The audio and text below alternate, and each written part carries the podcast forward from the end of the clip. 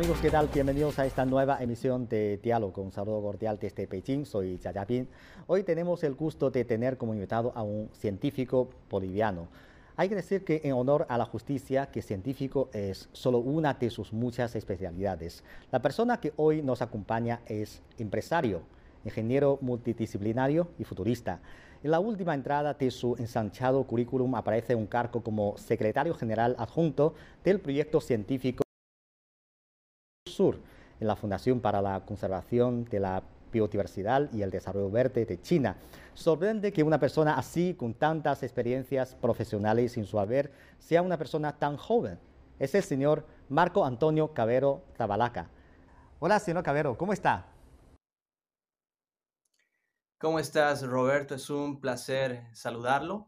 A disposición suya. Muchas gracias, muchas gracias. Es nuestro placer invitarle a nuestro programa. Bueno, entonces comenzamos con la última eh, entrada que hay en su currículum. Secretario General Adjunto del Proyecto Científico de la Biodiversidad Sur-Sur en la Fundación para la Conservación de la Biodiversidad y el Desarrollo Verde de China. ¿Qué propósito busca materializar esta iniciativa? Perfecto, Roberto. Permíteme explicarte de qué se trata. Debo comenzar recordando la relevancia del tema principal de la Declaración de Kunming sobre la construcción de la civilización ecológica, construyendo un futuro compartido para toda la vida en la Tierra y la visión 2050 para la biodiversidad. Vivir en armonía con la naturaleza, que son los ejes fundamentales y conceptos y visión que estamos promoviendo con el proyecto científico de la biodiversidad Sur-Sur, junto con la Fundación para la Conservación de la Biodiversidad y el Desarrollo Verde de China. el, el, CBC-GDF, por, sus, por el acrónimo, sus siglas en, en inglés, es una organización ambiental no gubernamental proactiva fundada en 1985 Trabaja para proteger el medio ambiente y preservar también los recursos naturales, biodiversidad en China y también en todo el mundo. Su establecimiento está aprobado por el Consejo de Estado de China y es una fundación registrada por la Asociación China de Ciencia y Tecnología y el Ministerio de Asuntos Civiles. El CBC-GDF aboga por la civilización ecológica, promueve el desarrollo verde, la protección de la biodiversidad y el medio ambiente ecológico. CBC está involucrada en los esfuerzos de conservación de varias maneras. Compromete el trabajo de conservación a nivel comunitario a través de sus áreas de conservación comunitaria, que también hasta la fecha hay más de 100 de estas en China. El CBC GDF tiene varias iniciativas educativas para crear conciencia acerca de los problemas ambientales en China y fomentar prácticas sostenibles. Trabaja con escuelas y con una gran red de voluntarios que se ocupan de la vida silvestre a través de iniciativas locales en áreas objetivo. Su personal científico se dedica a la investigación y los planes de gestión en los hábitats de vida silvestre de todo el país. También asesora a la industria, a organismos gubernamentales sobre desarrollo sostenible y también impactos ambientales para sus proyectos en varias ciudades de China. Sí, claro. Bueno, yo eh, he visto en reportajes eh, en Internet que en este proyecto que usted acaba de mencionar como un proyecto de ciencia de biodiversidad sur-sur, está incluida que este año un equipo chino irá a América Latina para cooperar en la eh, conservación de la biodiversidad alrededor de la selva amazónica y para ayudar a grupos vulnerables en las comunidades indígenas. ¿Puede contarnos un poco sobre este plan? Parece interesante, ¿no? Claro que sí, Roberto, es muy interesante, ya que este año, en agosto, el CBC-GDF enviará un equipo internacional de conservación de la biodiversidad América Latina para realizar inspecciones de campo y realizar también investigaciones. Este equipo internacional, que será enviado a América del Sur, llegará primero a Bolivia a finales, eh, a finales de agosto y se quedarán allá hasta mediados de septiembre. Luego visitarán Brasil, Panamá, Ecuador, Perú, además de otros países en la región. Su trabajo se centrará principalmente en la protección de la biodiversidad en la selva amazónica, la asistencia a grupos vulnerables en las comunidades indígenas y la protección de la cultura tradicional. Esta es también la primera vez que el CBC-GDF enviará un equipo de investigación al extranjero, desde el establecimiento del Proyecto Científico de Biodiversidad Sur-Sur en mayo del 2021. Para reducir la tasa de disminución de la biodiversidad mundial, y permíteme eh, expandirme un poco en este punto que es muy importante, participar en la gobernanza ambiental mundial y desempeñar un papel activo en la reducción o la desaceleración conjunta del calentamiento global, el CBCGDF ha estado involucrado en la conservación de la biodiversidad internacional y la investigación científica. Al mismo tiempo está trabajando continuamente en este sentido. Por ejemplo, en 2017, el orangután en el este de Kalimantan, en Indonesia, enfrentó una crisis de pérdida de hábitat debido a la deforestación causada por la expansión del cultivo local de la palma aceitera, la minería y también la tala extensiva.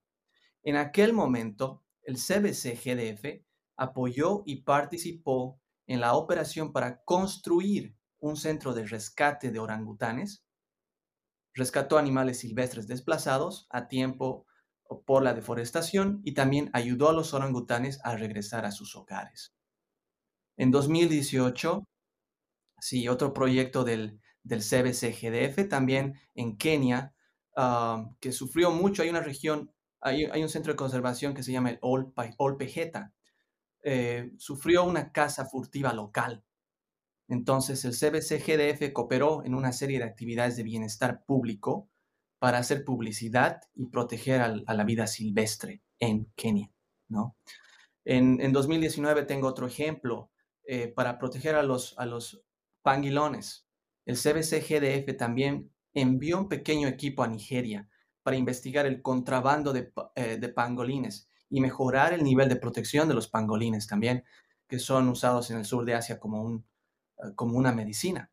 ¿no? Entonces, como, puedes apreciar, Roberto, el CBC-GDF asume la importante misión de esta era, la cual es la de enfrentar las fronteras de la ciencia y la tecnología en el mundo. El CBC-GDF respondió activamente aprovechando las ventajas integrales de las áreas multidisciplinarias involucradas en el proyecto científico de la biodiversidad sur-sur. Sí, claro, yo creo que estos ejemplos nos ayudan a entender de qué se trata este trabajo que está haciendo ustedes. Bueno, eh, a mi entender, uno de los trabajos que usted está haciendo consiste en establecer un puente para la cooperación entre China y América Latina en el campo de biodiversidad. ¿Es verdad? ¿Y qué valor otorga usted a proyectos de esta naturaleza? Efectivamente, Roberto, el trabajo que estoy realizando está relacionado con establecer este puente científico, tecnológico aplicado a la biodiversidad entre China y Latinoamérica. El CBC-GDF y la organización que también presido, que se llama Landian Road Countries for Science and Technology, han firmado un memorándum de entendimiento muy importante, enfocado justamente en estas relaciones entre China y América Latina y la cooperación en, temas ambientales, de protección ambiental, enfocado en estas, relaciones, eh, en proyectos científicos internacionales, en cooperación científica, tecnológica, sensibilización ambiental, acciones ecológicas favorables al medio ambiente, cooperación del Belt and Road, de la franja y la ruta, la promoción de lazos entre los pueblos de China y de Latinoamérica, Juntos estamos impulsando este, este proyecto tan importante, eh, este proyecto científico de biodiversidad tan importante, el proyecto Conciencia Verde, y también algo que es importante es esta construcción de una cultura científica enfocada en la divulgación y transferencia de conocimiento, el desarrollo de capacidades científicas y tecnológicas en Latinoamérica. Eh, como tú ah, habrás podido eh, ver en, mi currículum, he vivido en América Latina casi la mitad de mi vida.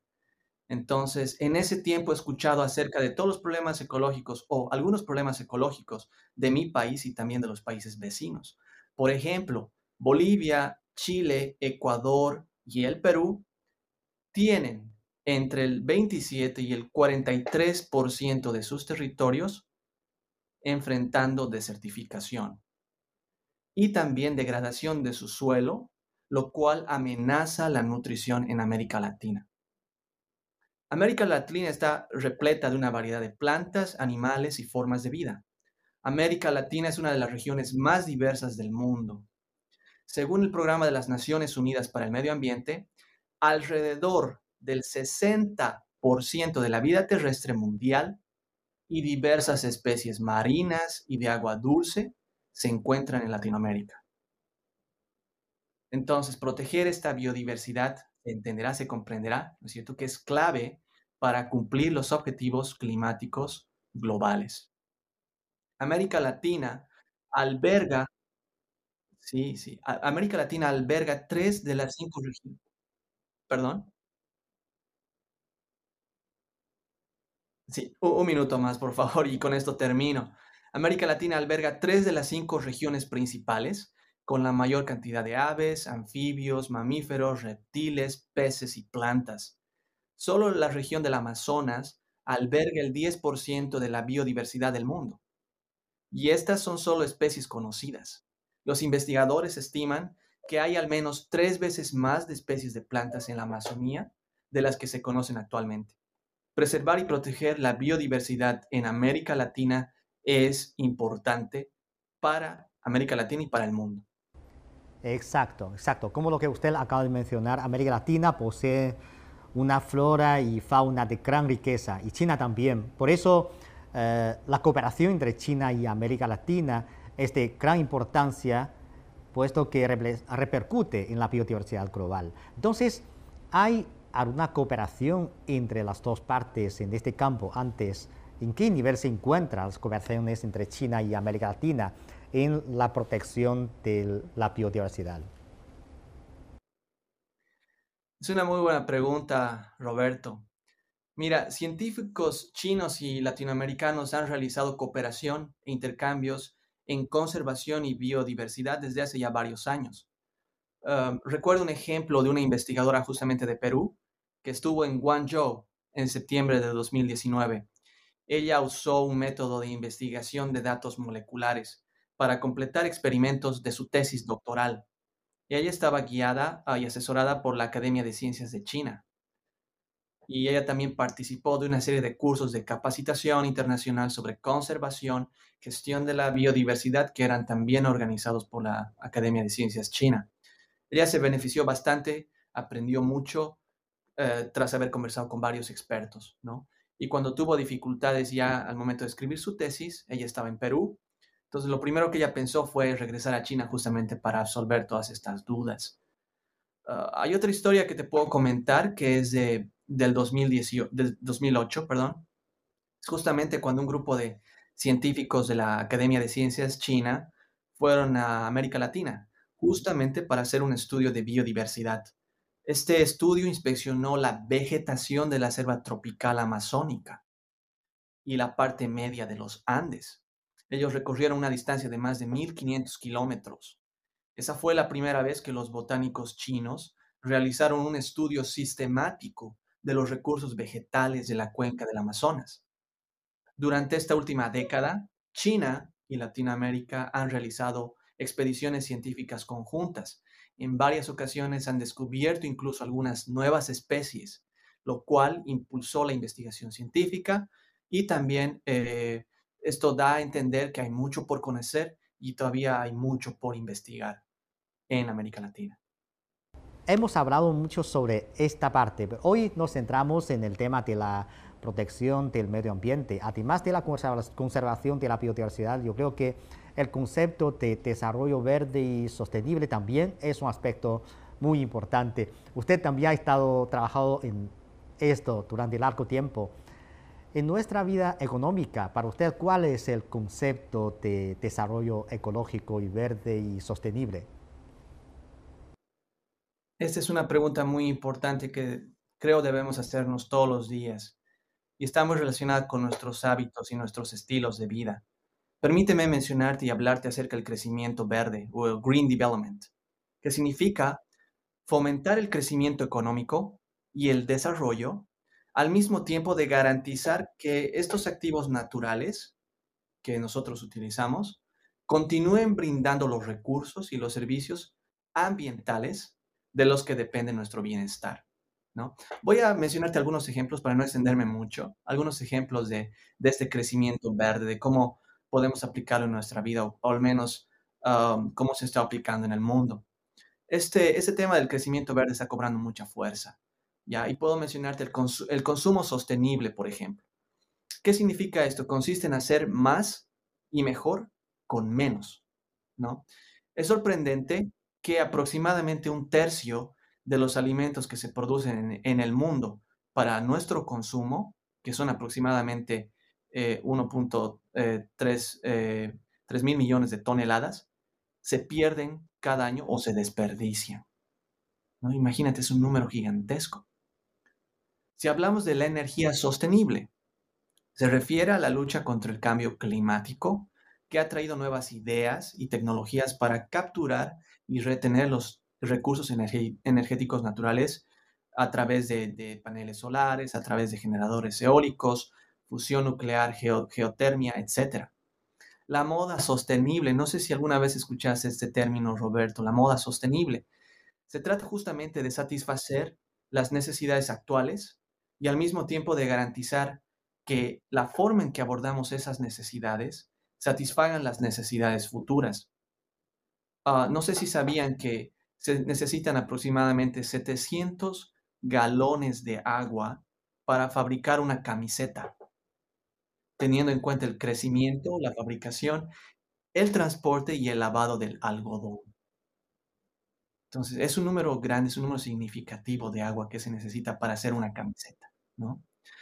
Hablamos también de agricultura sostenible, hablamos de prácticas comerciales sostenibles, gestiones sostenibles de residuos, incluso la sostenibilidad en los deportes.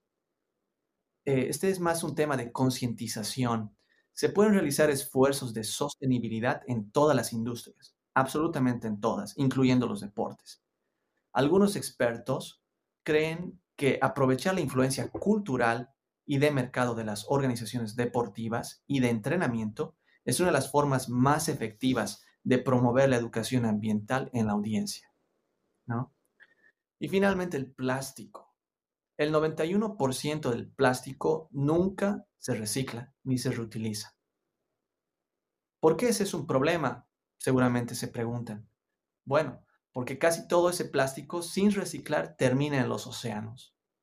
Si no hacemos algo para reducir nuestro consumo de plástico ahora, en el 2050 tendremos más plástico que peces en nuestros océanos. Sí, sí, Marco, yo creo que nos han dado unas informaciones muy importantes y yo también pienso que este vital importancia hacer que todos nosotros, toda la persona que vivimos en el mundo, estamos conscientes de lo que, cómo es una forma de vida más sostenible, cuáles son las actividades que pueden perjudicar al medio ambiente. Eso es de suma importancia. Y vemos a China, veo que en los últimos años China ha estado explorando activamente el camino hacia un desarrollo neutro en carbono, que sin duda no será un camino fácil, porque China es un país en vías de desarrollo, orientado a la fabricación. Entonces, en su opinión, ¿qué significado reviste tomar este camino? Bien, es una pregunta bastante interesante y voy a hablarte un poco de la experiencia que he tenido acá en China al respecto. En, septiembre del 2020, el presidente Xi Jinping propuso la mitigación a largo plazo de la neutralidad de carbono antes del 2060. Alcanzar estos objetivos requiere mejoras tecnológicas y transiciones socioeconómicas. Estos incluyen aumentar la proporción de energía no fósil, desarrollar tecnologías de emisión negativa y medidas para eliminar el carbono del aire o aumentar, en su defecto, los sumideros de carbono. La implementación de políticas efectivas también es fundamental, como el lanzamiento de proyectos piloto, bajos en carbono, la promoción del mercado verde y el establecimiento de mecanismos de mercado en el, comercio de emisiones de carbono. Para lograr estas emisiones netas cero antes del 2060, um, China necesita abrazar una, uh, serie de oportunidades y desafíos. En primer lugar, sus, emisiones de eh, dióxido de carbono deben desvincularse del crecimiento económico. En segundo lugar, dada la rápida expansión del consumo residencial y las inversiones en infraestructura, la reducción de las emisiones desde el lado de la demanda o desde el lado del consumo sigue siendo esenciales para lograr tanto el objetivo de la neutralidad de carbono como también el objetivo de crecimiento económico. En tercer lugar, el carbón sigue siendo la fuente de energía clave en China. Antes de lograr cualquier avance en la aplicación de tecnología de energía renovable a gran escala, así como tecnología de uso limpio del carbón, China necesita encontrar un equilibrio entre la eliminación de carbono, los costos y la seguridad energética. Los avances tecnológicos para lograr esta neutralidad global en carbono, especialmente estas tecnologías de emisiones negativas, son esenciales para la cooperación internacional.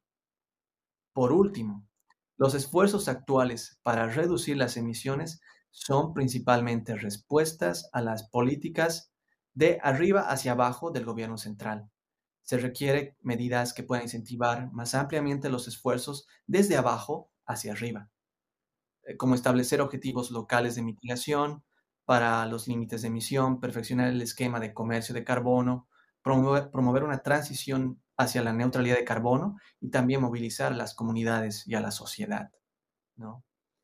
Eh, para hacer frente a estos desafíos planteados por otros contribuyentes también, se prevé que las áreas clave de la tecnología, como el almacenamiento de energía, el hidrógeno, incluso la fusión, maduren a un costo razonable en las próximas décadas. Mientras tanto, un papel claro en las estrategias a largo plazo un sistema armonioso de estándares regulatorios y una práctica comercial para el uso seguro masivo serán claves para la aplicación a gran escala de estas tecnologías. El camino hacia las emisiones netas cero desencadenará profundas reformas de arriba hacia abajo en todos los aspectos de la economía y la sociedad. Sí, yo creo que no hay duda de que en los próximos años China va a seguir este camino hacia adelante, avanzando hacia una economía más ecológica, menos emisiones, etc. Entonces, como usted también es un emprendedor, entonces, desde este punto de vista, ¿cree que hay algunas oportunidades en esta transformación de China hacia un desarrollo ecológico y sostenible? Sí, efectivamente, efectivamente. Eh, ese desarrollo sostenible, ese desarrollo económico, yo lo asocio fundamentalmente con una transformación verde, ¿no es cierto? Y quiero compartir contigo y también con, con, la, con la, audiencia de tu, de tu programa un, ah, un proyecto en el cual participé justamente el año pasado, en el 2021.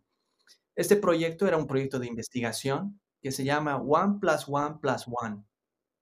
Era un proyecto que ha sido um, ejecutado por la Universidad de Agricultura de China aquí en Beijing. Entonces, eh, me tocó trabajar con investigadores de Camerún y de China. Eh, preparamos un proyecto que era titulado Fighting Desertification and Poverty with Joint Efforts, ¿no? La lucha de la desertificación y la pobreza con esfuerzos compartidos. Ese era nuestro título. Y este estudio, este proyecto se centró justamente en una de las regiones que era una de las regiones más pobres y más desérticas de China, ¿ya? Eh, que se llama Ningxia, la provincia de Ningxia. ¿Ok? Entonces, durante esta investigación, ah, nosotros analizamos cómo es que Ningxia, este lugar que solía ser un, lugar muy árido, desértico, eh, donde algunas especies ya habían desaparecido, etc. Nosotros ah, estudiamos y analizamos cómo es que este, este lugar se convirtió en un oasis. China la convirtió en un oasis, en un lugar verde. Hizo, hizo esa transformación verde. Eh, recuperó su biodiversidad y bueno, creo que esta es una de las transformaciones verdes más importantes eh, que, permitió el desarrollo económico del lugar, ¿no es cierto? no, no simplemente el desarrollo ecológico, pero ese desarrollo ecológico trajo economía, trajo bienestar, trajo gente, trajo animales, etc. Entonces, em, trajo muchos beneficios para los pobladores de ese lugar. Entonces, esta transformación fue posible porque diferentes actores del sector privado, gobierno, la, academia, la industria, etcétera, todos ellos trabajaron juntos para luchar contra la desertificación y uno de los efectos más importantes de la desertificación, que es la pobreza. ¿no? Entonces, yo creo que China ha estado trabajando en el desarrollo, ah, bueno, no creo, China ha estado trabajando en el desarrollo eh, verde, quiero decir, durante más de 30 años. Tiene mucha experiencia en este sentido. Ah, a mí me sorprendió mucho escuchar cómo es que el uso de la ciencia y la tecnología ayudaron a la recuperación de las tierras en Nincia. El uso de cierto tipo de hongos, cierto tipo de plantas que pueden soportar largos periodos sin agua, por ejemplo, fue esencial para luchar contra la desertificación en Nincia. No ha habido mucha investigación, químicos, biólogos, etcétera, han participado de ese proyecto. Esa transformación verde para mí es impresionante. Creo que es el ejemplo más claro de, transformación verde y desarrollo de economía ah, que, que podía experimentar en China.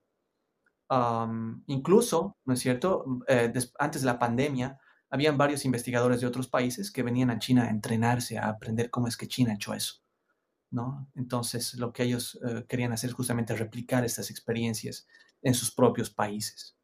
Eso es lo que puedo comentarte, Roberto. Gracias, gracias. Yo creo que son muy interesantes lo que nos han comentado, pasando de sus experiencias, de sus observaciones sobre el desarrollo ecológico de China y las oportunidades que representa este cambio eh, en el desarrollo de, este país asiático. Ah, por limitación del tiempo no, puedo, no podemos ampliar demasiado, pero todavía quiero hacerle la última pregunta, que es, ¿cuáles son sus planes para el futuro desarrollo, fruto trabajo de la promoción de los trabajos de desarrollo ecológico entre China y América Latina y hay algunas sugerencias que quiere compartir con nosotros sobre cómo fomentar aún más esta cooperación entre las dos partes. Claro que sí, Roberto. Creo que es una época muy interesante para establecer este tipo de cooperación. Y creo que junto con el CBC, GDF y otros Ah, colaboradores, partners locales, internacionales, eh, eh, desarrollar este, este plan de trabajo del proyecto científico de la biodiversidad sur-sur, que al mismo tiempo fomenta la construcción de esta cultura científica para América Latina que tanta falta hace, eh, está comenzando justo ahora, ¿no?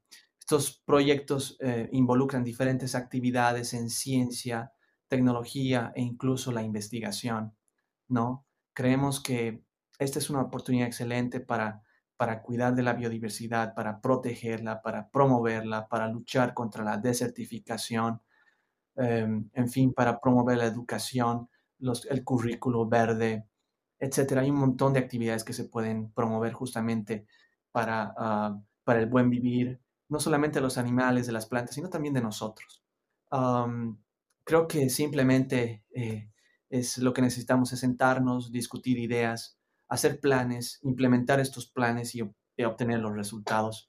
Muchos problemas eh, necesitan soluciones y quizás estas soluciones ya han sido construidas y han sido desarrolladas y pueden adaptarse a nuevas realidades, ¿no? Pueden reformularse y pueden también utilizarse en beneficio de todos los seres vivos para vivir en armonía con la naturaleza. Eso es lo que creo, Robert. Claro, claro. Muchas gracias, Marco. Muchas gracias por compartir con nosotros tantas informaciones importantes y también yo quiero mostrar mi apreciación por el trabajo que, que está haciendo y espero que tenga mucho éxito. Muchas gracias. Muchísimas gracias, Roberto. A su orden. Gracias. Que esté muy bien. Chao. Gracias. Un placer. Un placer. Bueno amigos, así concluimos esta emisión de Diálogo. Gracias por sintonizarnos y les invitamos a continuar disfrutando de los programas de CGTN en español. Hasta la próxima emisión.